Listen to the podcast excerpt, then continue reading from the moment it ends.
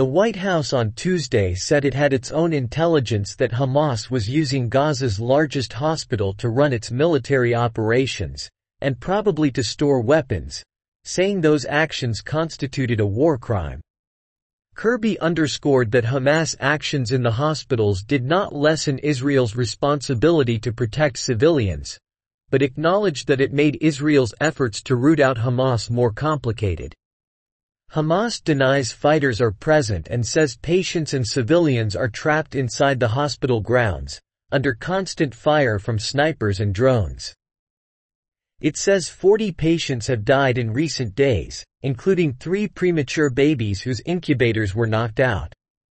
Israel denies the hospital is under siege and says its forces allow exit routes for those inside. Medics and officials inside the hospital deny this and say those trying to leave come under fire.